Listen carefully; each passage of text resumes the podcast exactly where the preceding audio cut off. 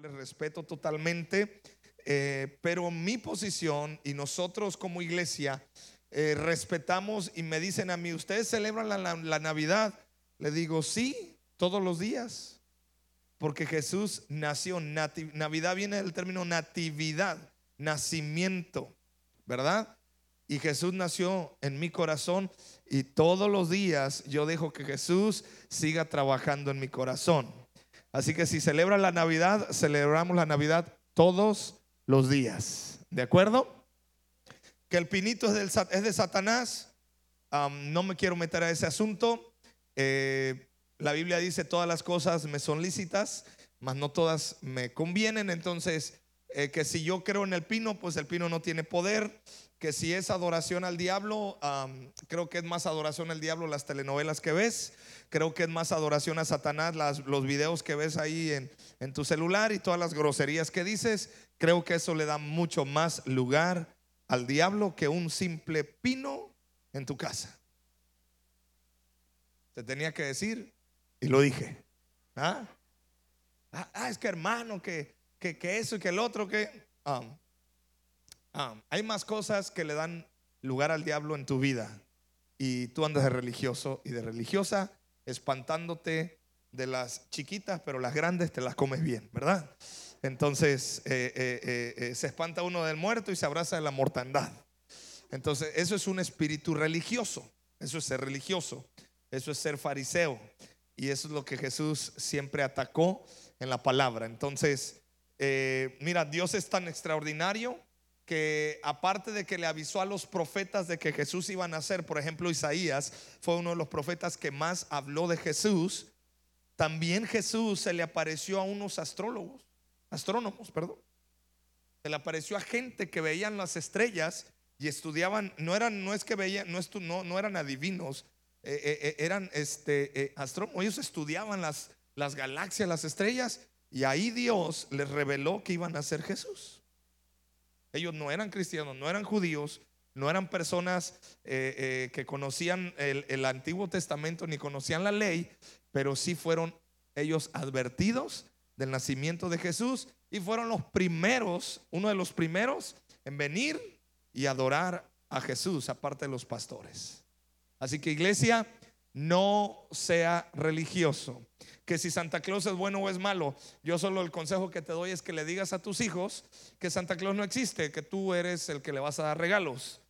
Yo cuando le dije eso a mis hijos se pusieron a llorar, porque en la escuela se encargaron de enseñarles de que Jesús, de que Santa Claus es verdadero y que viene por chimenea. Le digo, ¿cuál chimenea, papá? Aquí no hay ni chimenea, le digo. Y yo le dije, Santa Claus no existe, hijo. Eso es mentira lo que te están enseñando en la escuela. Entonces no va a haber regalos. Sí, sí va a haber regalos, le digo. Yo soy el que te va a dar regalos. Los santos reyes, le digo, esos, esos tampoco existen, le digo. ¿Verdad? Ok. Te quiero hablar de el espíritu de la Navidad y cómo tú y yo tenemos que darle el sentido verdadero a esta celebridad, a esta festejo que há- hágalo con todo su corazón ahí en su casa, hermano. ¿Ya sabe qué va a comer en la Navidad? ¿Ya? Bueno. Gálatas capítulo 4, verso 4. Pero cuando llegó el momento oportuno, Dios nos mandó a quién? Ok, ahí está en pantalla. Dice, cuando llegó el momento oportuno, Dios nos mandó a quién? Que nació de una mujer y vivió bajo la ley. Así lo hizo Dios, fíjate el verdadero sentido de la Navidad, para comprar nuestra libertad de qué. Y luego, realmente esto es la Navidad. Aquí se engloba todo lo que es la Navidad. El espíritu navideño, la verdadera razón de la Navidad es que Jesús vinió- vi- viniera de lo alto del cielo. Jesús dejó su trono y nació. Dios nos envió a su hijo. Nació de una mujer. María, muchos me dicen, ¿ustedes no creen en la Virgen? Digo, le digo, pues está en la Biblia. ¿Cómo que no creer? No la adoramos, que es diferente. Pero pues si Jesús nació de una virgen, la Virgen María. y me dicen, pero entonces ustedes no creen en la Navidad. Digo, ¿cómo no vamos a creer en la Navidad? Si Navidad quiere decir que Jesús dejó su trono y vino a este mundo a nacer para darnos vida eterna, para morir por tus pecados, por mis pecados y darnos libertad. Y ahora, ahora podemos ser hijos de Dios. El verdadero espíritu de la Navidad está en recibir a Cristo en él corazón. Yo te quiero animar la noche de este 24. Dale gracias a Jesús. Invita a Jesús a tu casa. Y no solamente la noche del 24, todos los días. El verdadero significado de la Navidad, ¿cuál es entonces? Hablar de Navidad es hablar de salvación. Iglesia, no podemos estar siendo Grinch de la Navidad. ¿Sí conoce ese personaje, el Grinch? Un hombre verde, ¿ah?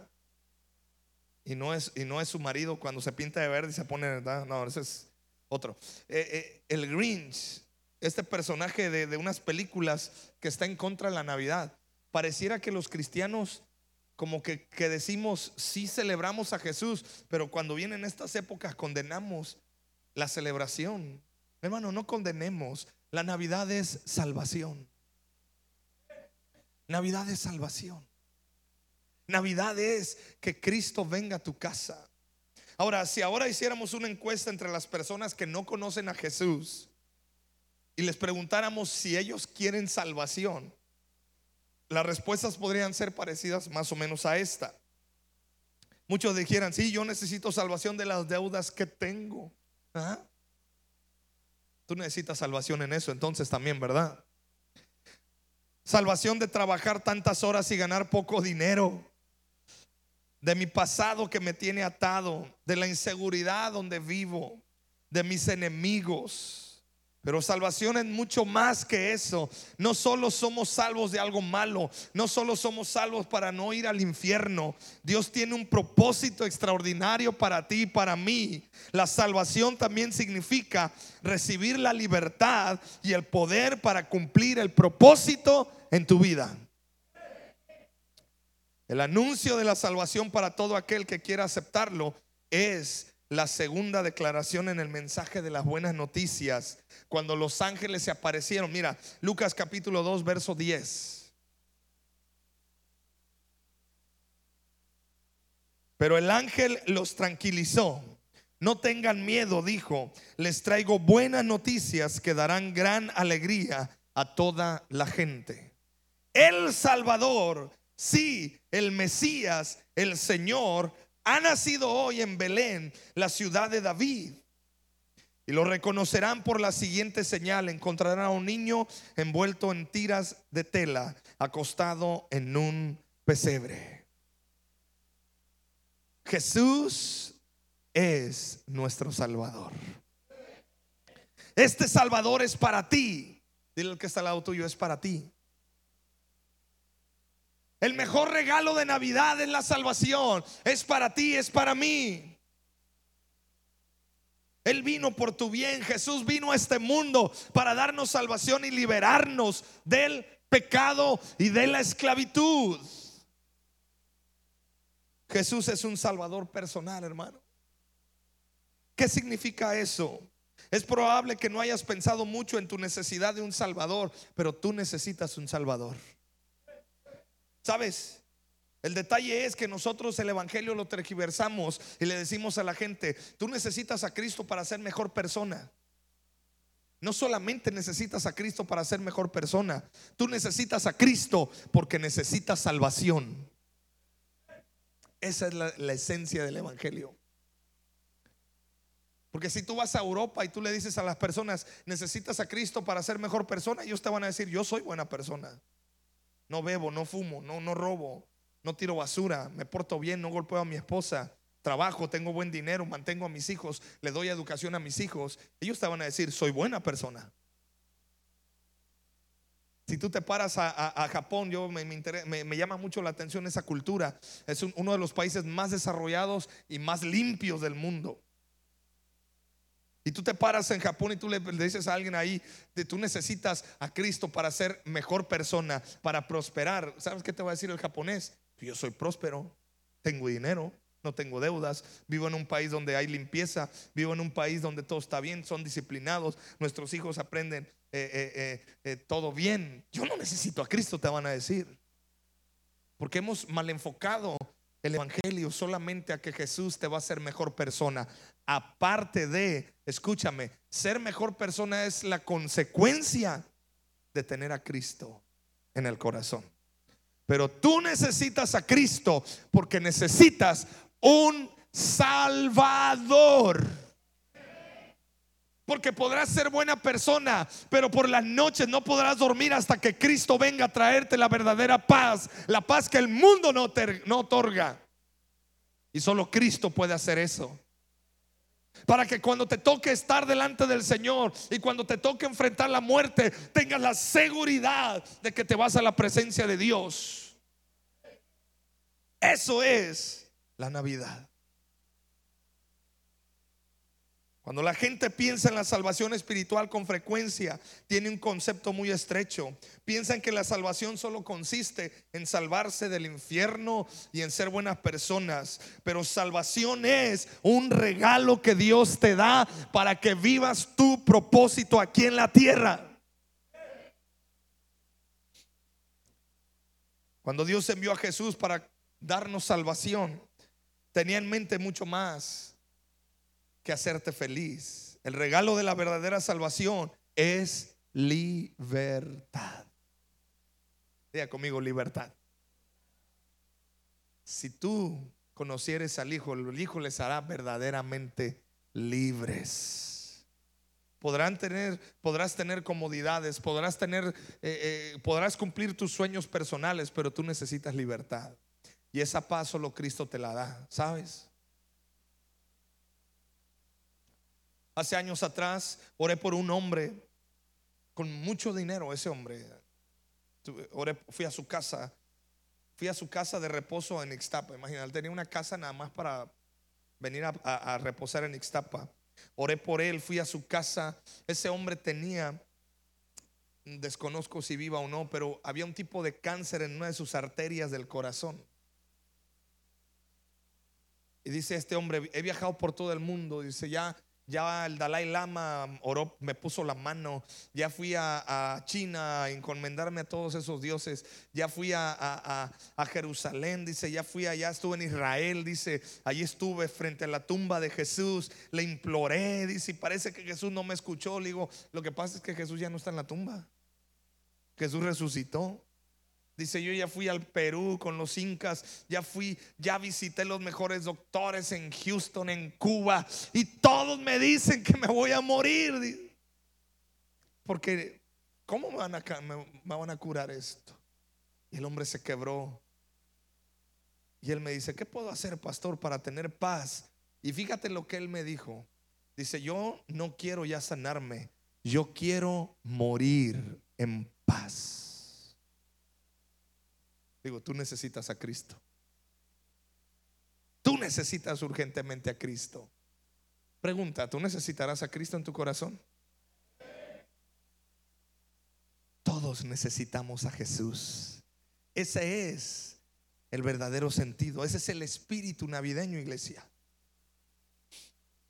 Jesús te salva de algo, pero también te salva para algo.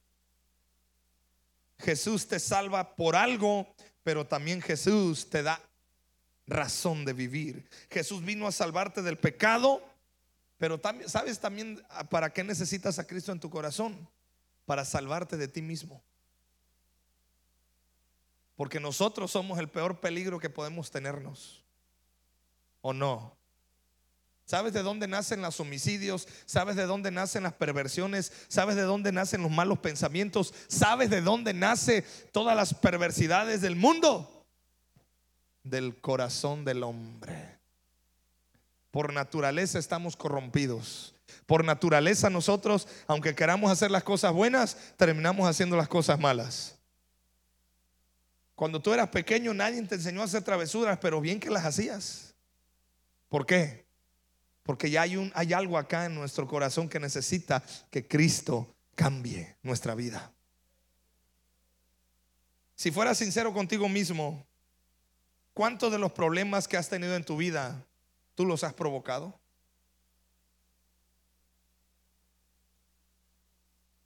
A ver, échale tantito.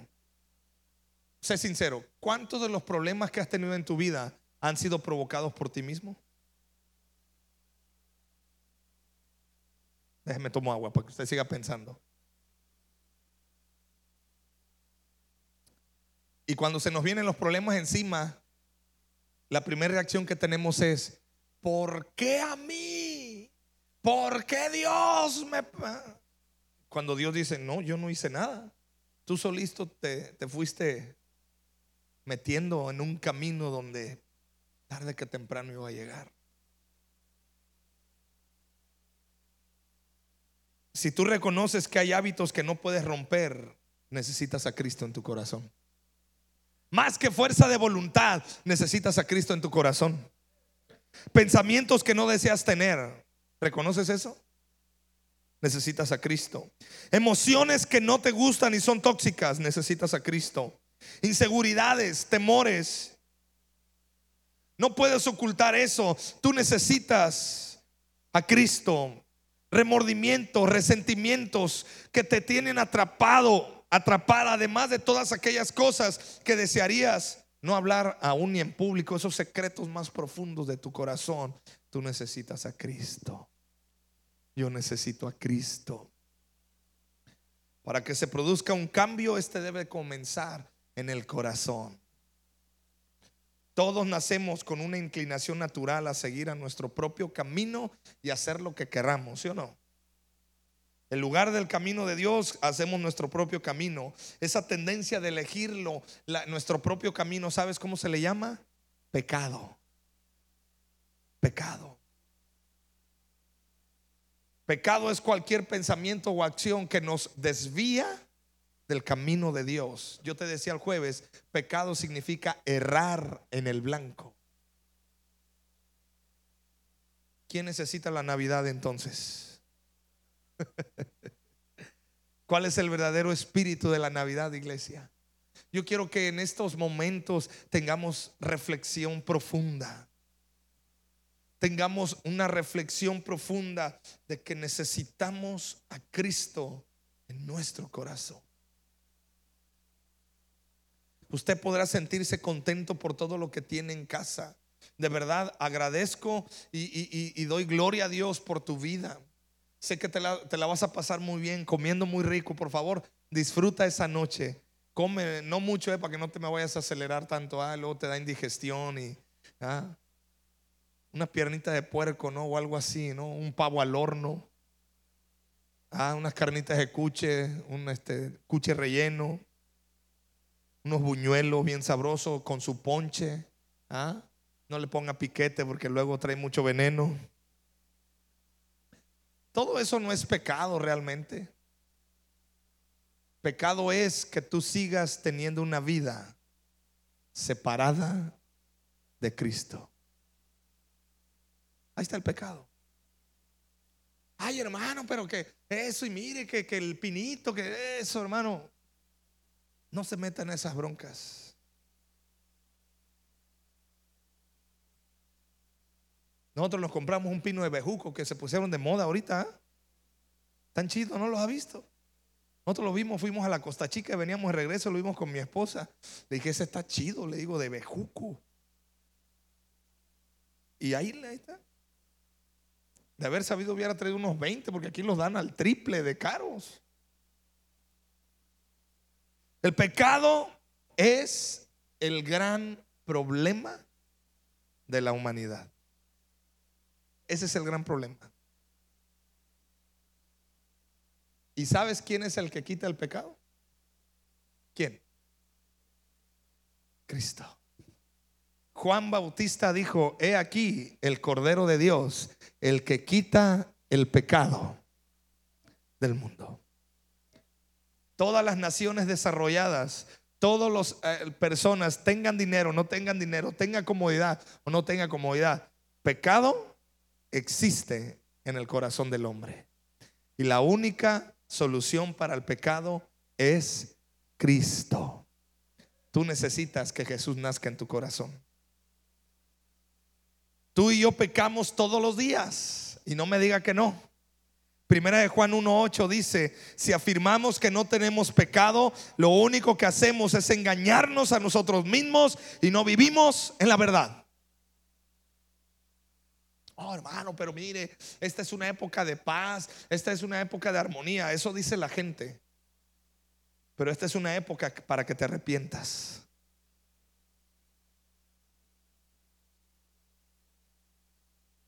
Días atrás estábamos en el centro, iba con mi camioneta, traía a mi familia y yo supongo que me topé a un hombre que me conoce, yo creo que por las redes sociales o ha venido aquí a la iglesia. Y yo muy amablemente estoy abajo la ventanilla de, mi camioneta. Le digo, brother, qué gusto verte. Y él me dice, arrepiéntete. Así delante de todos. ¿no? Arrepiéntete, pecador. Ya Cristo viene. Y haciendo su show religioso en público, ¿no? Mi esposa se quedó y dice, órale, ¿qué pasó? ¿Qué onda? ¿Tú lo conoces? Le digo, pues no, yo nomás por saludarlo. Pero te, soy honesto, no me enojé, no me agüité. Le di gracias a Dios por recordarme que yo tengo que vivir arrepentido todos los días de mi vida. Que lo hizo medio raro y medio místico el hombre. Está bien. Me dice, has dejado de orar. Y yo decía, dentro de mí es cuando más estoy orando. Es la temporada de mi vida donde más estoy metido con Dios. Pero bueno, está bien, esa no se la creí. Pero le agradecí que me haya gritado que me arrepintiera. Porque dice la Biblia, y no olvides ninguno de sus beneficios. Arrepentimiento no es llorar y llorar y llorar. Arrepentimiento es esto. Tú llevas esta dirección y tienes que cambiar de dirección para estar en la dirección correcta. Y te digo algo, todos los días tú y yo tenemos que arrepentirnos. El problema es que tenemos un concepto erróneo de arrepentimiento. Tenemos el concepto de que arrepentimiento es sentirte mal. Ay, ya No. Hace rato en la mañana yo le decía a uno de mis hijos, porque y, cometí un error, eh, eh, él le agarró y andaba, ay papá, dice, yo sé, se me olvidó que no debe hacer esto. Le digo, ese es el problema, que se te olvida. Pero perdóname, le digo, sí te perdono, le digo, pero, y, estaba llorando ahí en su sillita, y ah", le digo, es que no quiero que llores solamente, ya quiero que cambies esa actitud. Eso es arrepentimiento. Usted necesitará arrepentirse. Pero no de la manera religiosa de ay, y ay, parecemos la chabelita ¿ah? de ay, Eso no es arrepentimiento. Arrepentimiento es que hoy digas, Jesús, yo te necesito en mi corazón porque yo estoy errado, pero necesito cambiar de dirección a la dirección correcta. Yo le di gracias a Dios, dije, Padre, no me gustó la manera en la que este tipo me habló ahí delante de todos, me gritó, pero gracias por recordarme que necesito arrepentirme. Pues yo te lo estoy diciendo amablemente, hermano, arrepiéntete. Te lo estoy diciendo con cariño, sonriendo, aquí entre nosotros. A ver, vamos a practicar sin religiosidad, pero dile al que está al lado tuyo, arrepiéntete. Lo que pasa es que los religiosos usan esa palabra para ofender y para traer condenación. ¿Tú sabes cuál fue la uno de los primeros mensajes de Jesús cuando empezó su ministerio? ¿Cuál crees que fue? Arrepentíos porque el reino de los cielos ha llegado, se ha acercado ya el reino de los cielos.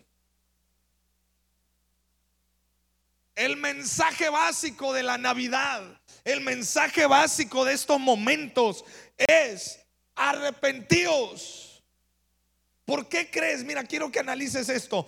¿Por qué crees a nivel mundial y sobre todo más aquí en Occidente, en Norteamérica, aquí en México y toda América? ¿Por qué crees que la gente en automático como que baja las defensas, como que dicen, mira, ahorita es tiempo de paz, es tiempo de armonía? Porque el Espíritu Santo produce en los corazones esa sensación de decir, tienes que cambiar, tienes que arrepentirte porque el verdadero espíritu de la Navidad está en el arrepentimiento, en la salvación. Y ya estoy terminando, si me pueden ayudar, muchachos de la alabanza. Lo peor es que el pecado crea un hábito. Cuanto más lo hacemos, tanto más difícil nos resulta dejarlo. Si alguna vez trataste de abandonar una adicción, mantenerte a dieta, ¿ah? qué difícil, ¿sí o no, hermano? Mira, tardas un mes queriendo bajar tres kilos y en tres días te los chutas de volada. ¿Sí o no? Benditos aquellos que comen y comen y no engordan.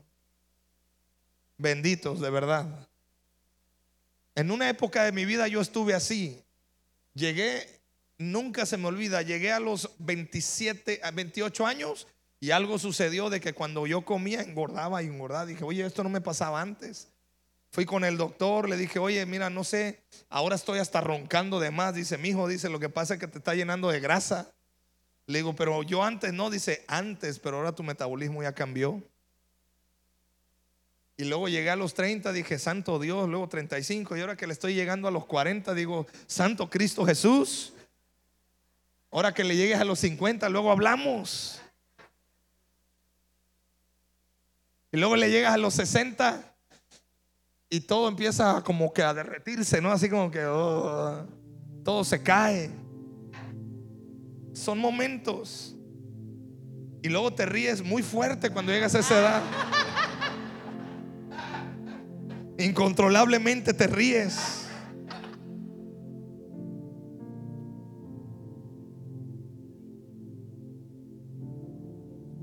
Consciente e inconscientemente nuestras acciones proclaman, necesito a Dios para regirme en su voluntad.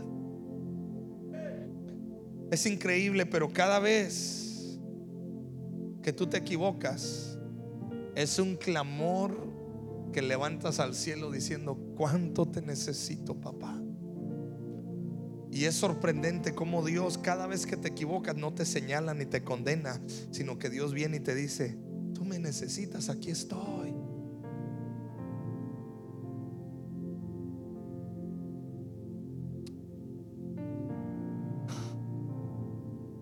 Siempre que uno hace eso, está Dios para salvarnos. Isaías 59, verso del 1 al 2. Escuchen. El brazo del Señor no es demasiado débil para no salvarlos, ni su oído demasiado sordo para no oír su clamor. Son sus pecados los que los han separado de Dios. A causa de esos pecados Él se alejó y ya no los escuchará.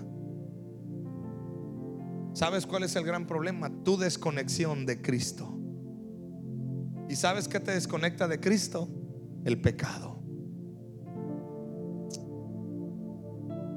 Nuestra desconexión de Dios causa preocupación, temor, ansiedad, confusión, depresión, conflicto, desaliento, vacío interior. Nos lleva a actuar de manera que engendramos culpa, vergüenza, resentimiento, pesares. ¿Quién podrá salvarnos? Es la pregunta. ¿El gobierno? No. ¿Las empresas privadas podrán hacerlo? No. ¿Los centros académicos podrán salvarnos? No. La respuesta es Cristo en tu corazón. Él desea hacerlo. Te hago una pregunta. ¿Le permitirás a Cristo entrar a tu corazón? Yo estoy a la puerta, dice el Señor. Apocalipsis 3. Y llamo. Si alguno oyere mi voz Hoy Jesús te está hablando. Jesús dice, déjame que la Navidad funcione por completo en tu vida. Termino con esto. El nacimiento de Jesús de una virgen significa mucho más entonces que una historia navideña. Ilustra lo cercano que Dios quiere estar en ti. Por todas partes en la Biblia vemos el deseo de Dios de estar cerca de nosotros. Jesús dijo a sus discípulos, yo estoy en vosotros. Juan 14, 20. Pablo oró y dijo que habite Cristo en vuestros corazones. Efesios 3, 17. Juan dijo, el que guarda sus mandamientos permanece en Dios y Dios en él. Primera de Juan 3, 24. Pablo escribió, Cristo en vosotros, esperanza de gloria. Colosenses 1, 27. Y después añadió en Gálatas, ya no vivo yo, más, más Cristo vive en mí. Gálatas 2.20. Jesús dijo, si alguno abre la puerta, entrará en él. Apocalipsis 3.20. En el Antiguo Testamento Dios estaba con Adán y Eva en el huerto. Génesis capítulo 2 y 3. Estaba con Abraham, incluso le llamó su amigo. Santiago 2.23 dice que Dios le llamó amigo a Abraham. Estaba con Moisés y los israelitas en Deuteronomio capítulo 6, versos 22 y 23. Vemos a lo largo de la Biblia un deseo de Dios por estar cerca de ti. ¿Por qué no te pones de pie?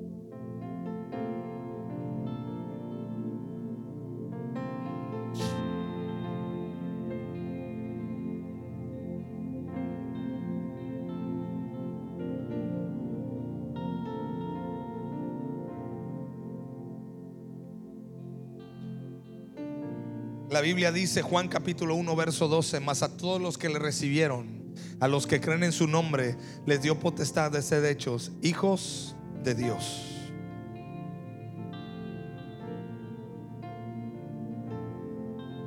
Si tú has recibido a Cristo, Cristo está en ti y Él quiere estar mucho más cerca de ti. Si tú no le has recibido, es la oportunidad de recibirle. ¿Estás luchando contra la amargura, la preocupación o contra algún otro pecado? ¿Estás luchando con algo en tu corazón? Cristo necesita estar en tu vida. ¿Por qué no cierras tus ojos?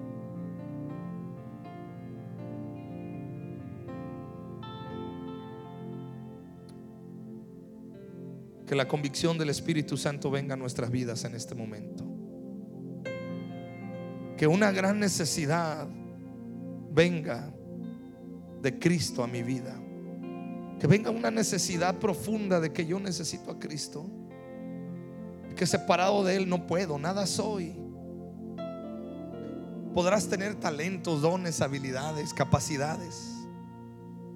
Pero necesitas a Cristo. Podrás tener recursos, podrás tener muchas cosas. O no podrás tener nada de lo que he hablado. Pero si tienes a Cristo, lo tienes todo.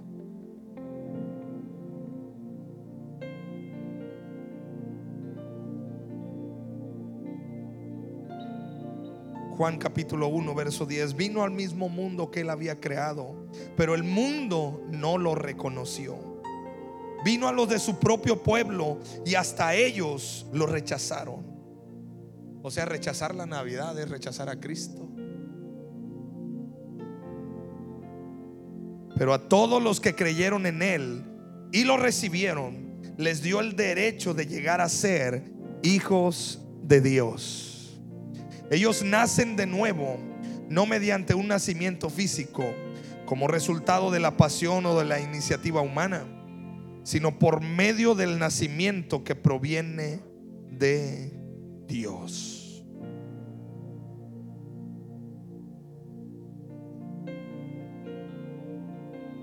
La Biblia dice entonces que si tú le recibes serás hijo de Dios. Y te tengo una muy buena noticia. Porque Cristo vive en ti, tienes acceso a su poder ilimitado. 24 horas todos los días de la semana. Pablo lo definió de esta manera, Colosenses 1:29, luchando según la fuerza de Él, la cual actúa poderosamente en mí. ¿Qué es lo que hay en ti? Su fuerza, su poder. ¿Qué más necesitas? Recuerda cuando el ángel apareció a María, ella dijo, hágase conforme a tu palabra. Lucas 1.38. ¿Por qué no en esta mañana le decimos, Señor, hágase conforme a tu palabra? Haz que esta sea tu oración durante esta Navidad. Hágase conforme a tu palabra. Me rindo a ti. Me rindo a ti, papá. Levanta tus manos.